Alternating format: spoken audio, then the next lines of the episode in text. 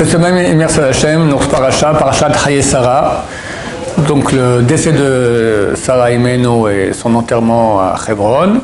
Puis après, longuement, sur presque toute la paracha, hein, on parle du Shidduch de Yitzhak, le fils de Sarah et de Abraham, avec sa femme euh, Rivka. Et euh, on peut parler du Shidduch, euh, pas du siècle, du millénium. En tout cas, il n'y a aucun Shidduch duquel on parle autant dans les écrits saints. Certainement, il y a beaucoup, d'enseignements importants à y voir, notamment que euh, Eliezer, qui était donc le serviteur d'Abraham, va choisir la fille qui peut être euh, la femme de son le fils de son, de son maître, en fonction des qualités d'âme. Est-ce qu'elle a des bonnes midotes? Est-ce qu'elle est gentille? C'est l'essentiel. Euh, ça ne sert à rien d'être quelqu'un de très intelligent ou de très riche ou de très beau si on n'est pas bon. Il faut être bon, il ne faut pas être méchant.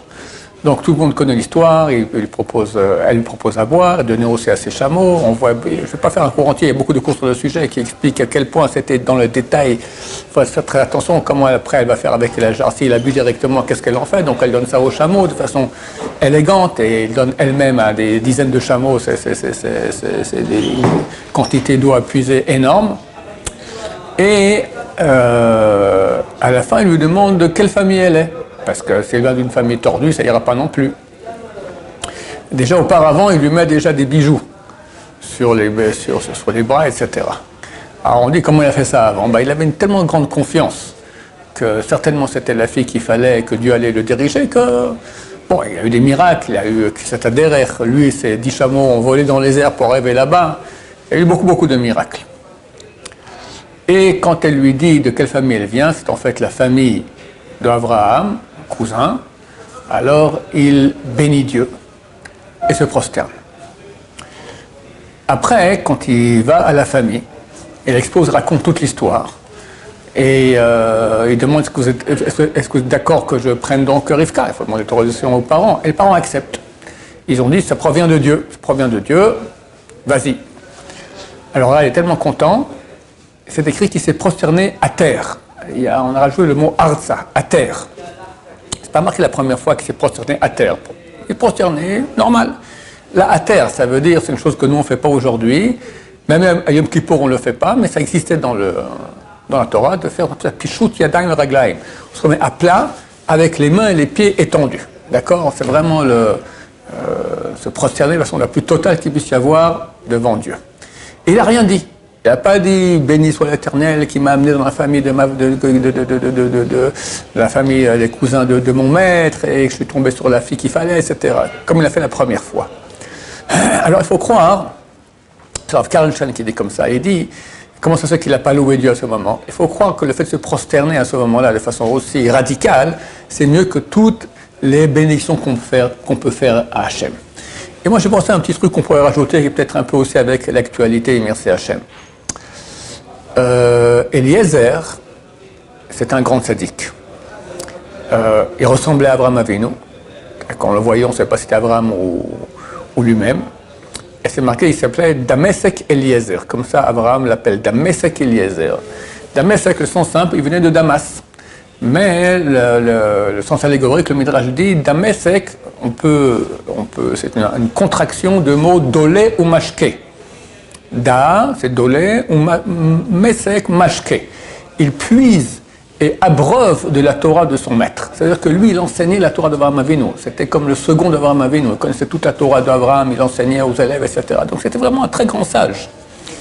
Et en plus, c'est marqué Hamoshel Bechol Kinyano. Il, il, maîtrisait tout ce qu'il y avait chez Abraham Avinu. Lui le, responsable de la maison d'Abraham Avinu. Mais là aussi, les sages ont donné un sens allégorique. Ils ont dit il, maîtrisait toutes ses pulsions comme Abraham lui-même. Ah, c'était un sadique énorme.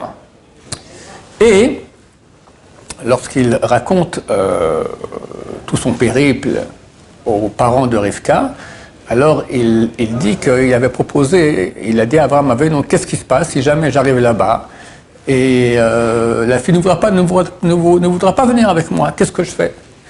Alors Abraham lui a dit, bon, dans ce cas-là, tu, es libéré mon, du serment que je t'ai fait faire.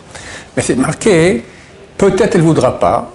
Alors, quand c'est arrivé en vrai que Lézer a demandé à Abraham, c'est marqué Oulaï. Oulaï signifie peut-être. Et Rachid sur place, il dit euh, que Eliezer, en fait, il avait une fille qui était très très bien, et lui, il rêvait qu'elle devienne euh, la femme de Yitzhak. Alors, comment on apprend ça d'ailleurs du mot oulaï Parce que peut-être, on peut, dire de deux façons. On peut dire oulaï, on peut dire peine. Peine, c'est négatif. Dans le Krishma, on dit euh, peine iftelevavchem, de peur que votre cœur soit tenté vers l'idolâtrie. Donc c'est négatif. Oulaï, c'est positif. Peut-être que la fille ne voudra pas venir avec moi, et dans ce cas-là, je pourrais marier ma fille. Alors Abraham lui a dit une chose terrible, il lui a dit, écoute, comprends que moi je suis béni et toi tu es maudit. Pourquoi? Parce que Eliezer est un descendant de Knan. Knan a été maudit par Noach, par Noé. Et maudit et béni ne peuvent pas se coller ensemble. Néanmoins, euh, Eliezer a fait un travail tellement grand sur lui-même et, sachant que qu'il aurait pu, il aurait bien voulu que sa fille soit la femme de Yitzhak. Néanmoins, quand Abraham a dit non, il est parti pour chercher le chidour pour Yitzhak. Il a fait ça avec, avec une, un, il s'est complètement donné pour cela à fond, à fond, à fond, à fond. Et à ce moment, il est devenu béni, comme ça dit le Zohar Kadosh, parce que lorsque euh, le fait rentrer dans la maison, donc Lavan, le frère de Rivka, il lui dit Bo Beruch Hashem, viens, béni de Dieu. Quoi, béni de Dieu Alors que c'est un ange qui est venu, qui a mis ça dans la bouche de Lavan, et de ce moment-là, Eliezer a su qu'il était béni. C'est pour ça que quand il va le raconter, que quand il a demandé à Abraham qu'est-ce qui se passe, si peut-être elle ne voudra pas venir, alors c'est pas marqué Oulaï comme on écrit normalement Aleph Vav Lamed c'est marqué Aleph Lamed On peut lire Elai, vers moi elle viendra la fille. Là c'est aussi un signe euh, qu'on dit comme quoi il était intéressé par cela. Alors moi j'ai pensé dire comme ça, j'ai pensé dire comment ça se fait qu'Abraham refuse la fille de Eliezer alors que pour finir il est béni et l'envoie chercher Rivka qui vient de Bethuel et Lavan des idolâtres, des Rechaim, des, mécréants. Euh, euh, le soir, ils ont dit Ok, c'est bon, tu peux la prendre. Le lendemain matin, ils ont dit Bon, non, peut-être qu'elle reste ici dix mois, un an. Pourquoi ils ont, ils ont changé la vie comme ça? Parce qu'en fait, quand ils lui ont donné à manger, ils ont empoisonné le plat. Et un ange est venu, a mis à la place euh, il a mis le point empoisonné au père Bethuel, qui est mort, d'accord, la même nuit, euh, empoisonné, et il a, survécu. Donc eux, ils ont accepté, parce qu'ils ont dit, bon, on lui règle son compte, c'est terminé, elle restera ici. Et le lendemain matin, ils ont essayé de récupérer au moins qu'elle reste un peu ici, de s'il reste dix mois, un an, on fera en sorte que les, choses s'arrangent, jamais elle, quittera l'endroit. Donc comment ça se fait qu'Abraham nous, il envoie Eliezer aller chercher une fille chez des idolâtres, mécréants, des, moi, si je veux marier ma fille, enfin, bon, je me sont toutes mariées, mais je regarde la famille d'où elle vient, des gens bien, pas, des assassins ni des idolâtres. En fait, euh, Rivka était une grande sadek, mais elle était captive des forces du mal. Il faut comprendre que lorsque le premier homme a péché, alors des parties de son âme sont descendues très très bas dans les forces du mal et était captive. Par exemple, euh, l'âme du roi David, le Mashiach, d'accord? Par quel biais le Mashiach y vient? Ben, D'abord, c'est une relation entre Yehuda et, et, celle qui était sa belle-fille. Euh, le fils de Yehuda est mort, donc euh, elle était, elle était, elle était veuve, mais néanmoins c'était quand même elle qui s'est déguisée en prostituée. Et, c'est de cela que viendra l'ascendance du Mashiach. C'est pas génial comme pédigré. Ça, c'est du côté du père du roi David. Du côté, enfin, du, côté des, hommes, du côté de la femme, c'était Ruth Moavite. Ruth, qui est descendant de Moab. Moab, c'est quoi? La relation incestueuse, incestueuse entre l'autre et sa fille, sa fille aînée euh, C'est pas très joli comme ascendance pour Mashiach. Parce que c'est une âme qui était captive dans les forces du mal. Il fallait qu'elle vienne de façon détournée, sinon le mal, il, aurait refusé. Et comme ça, il y a beaucoup de grandes âmes qui sont captives du mal, et euh, néanmoins, ça n'enlève rien à leur qualité. Ce sont des très grandes âmes, et il faut, il faut aller les retirer. Donc Avram nous savait que Rivka c'était une âme euh, extraordinaire, spéciale, qui elle et elle seule pouvait être sa belle-fille d'Abraham et la femme de, son fils Yitzhak. Donc il envoie dans les forces du mal Eliezer pour la retirer. Et Baruch Hashem, il réussit à faire la chose avec l'aide de Dieu de façon admirable. Euh, nous aussi, Am Israël, on est en exil. Pourquoi on est parti en exil? La Gemara, elle dit euh, pour ramener les âmes des convertis. Bon, c'est bien gentil, mais euh, ça demande plus d'explications. En fait, par le fait que le peuple d'Israël parte à l'étranger, c'est quoi une âme de converti? C'est la même chose. C'est une âme, d'habitude une grande âme, qui est tombée dans un corps de non-juifs, elle est dans, les forces du mal, et quelque part, on va la libérer par le fait qu'elle verra des juifs pratiquer, etc. Elle aura envie, parce que c'est une âme juive en fait, elle aura envie de, elle se convertir, elle a une attirance pour le peuple juif, elle se, elle convertit, et comme ça, elle quitte les forces du mal pour joindre les forces de pureté. Mais plus profondément, on est parti en exil pour amener toutes les étincelles de sainteté, justement, qui sont parties en galoute, qui sont en exil. D'abord, celle par le, le, péché du premier homme, qui a fait tomber beaucoup d'étincelles, de parties de sainteté dans les forces du mal.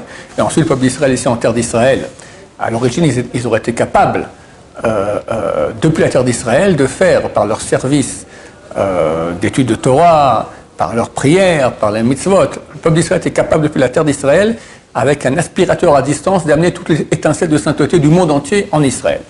Mais par, le fait que le peuple d'Israël s'est mal comporté, ici en terre d'Israël, de façon terrible, ceux qui regardent les textes, c'est vraiment innommable, d'accord? Alors, l'aspirateur était bouché, il a, il a, fallu partir sur place. On n'a plus la faculté d'amener les étincelles à, distance, il fallait aller sur place. C'est la raison pour laquelle les Juifs ont été dispersés dans le monde entier, il n'y a pas de pays, pas de Juifs. Et de plus, ils ont été euh, expulsés d'un pays à l'autre, parce qu'ils faisaient, euh, allez, en Espagne, hop, fini, on a pris toutes les étincelles de sainteté, on quitte l'Espagne, après un autre pays, etc. Comme ça, comme ça, de pays en pays, jusqu'à ce que maintenant nous sommes en train de faire le retour en terre d'Israël, parce qu'en Baruch Hashem, on a ramené presque toutes les étincelles, et dès que la dernière étincelle est ramenée, Mashiach il vient avec l'aide de Dieu. Comment on ramène ces étincelles? Par le tutorat, par le mitzvot, et si on fait passer par la souffrance, d'où la souffrance du peuple juif aussi en exil, d'accord? Donc le même euh, euh, travail que, euh, que, nous faisons pour ramener ainsi les étincelles qui sont prisonnières des forces du mal, c'est ce qu'aussi s'est passé avec Eliezer. Maintenant, Eliezer, lorsqu'il est au milieu de sa mission, il voit qu'elle vient de la même famille. Il n'a pas encore terminé, il n'a pas encore reçu l'autorisation de Bethuel et de sa femme et de Lavan de prendre Rivka. Alors qu'est-ce qu'il qu qu commence maintenant à bénir Dieu? Il bénit Dieu. Et nous aussi, chers amis, euh, on est très proche de la fin. Bezrat Hashem, mais ce n'est pas encore la fin. Mais néanmoins, on doit beaucoup bénir Hashem pour tous les miracles quotidiens qu'il nous fait. Et malgré qu'il y a des malheurs, malgré qu'il y a des souffrances, voir le beau côté extraordinaire, combien il y a de tchouva aujourd'hui grâce à Dieu, combien il y a d'unité grâce à Dieu, combien on voit des miracles, combien on voit dans, cette guerre aussi, elle est super miraculeuse aussi, on peut avoir des dizaines de fois de plus de morts, à Dieu, à Dieu ne pèse. Alors hélas, il y en a, c'est très très triste, c'est très difficile, mais voir aussi à quel point Dieu est là, et au milieu de notre mission, de ramener maintenant toutes les étincelles, de faire en sorte que Mashiach vienne, bénir Dieu, et se prosterner devant lui. Mais quand tout sera fini, alors là, on va se prosterner à plat. D'accord, on va tous au temple en, ensemble, on va se prosterner à plat devant Dieu pour le grand dernier merci de l'histoire très très bientôt. Baruch Adonai, l'olam, amen, amen.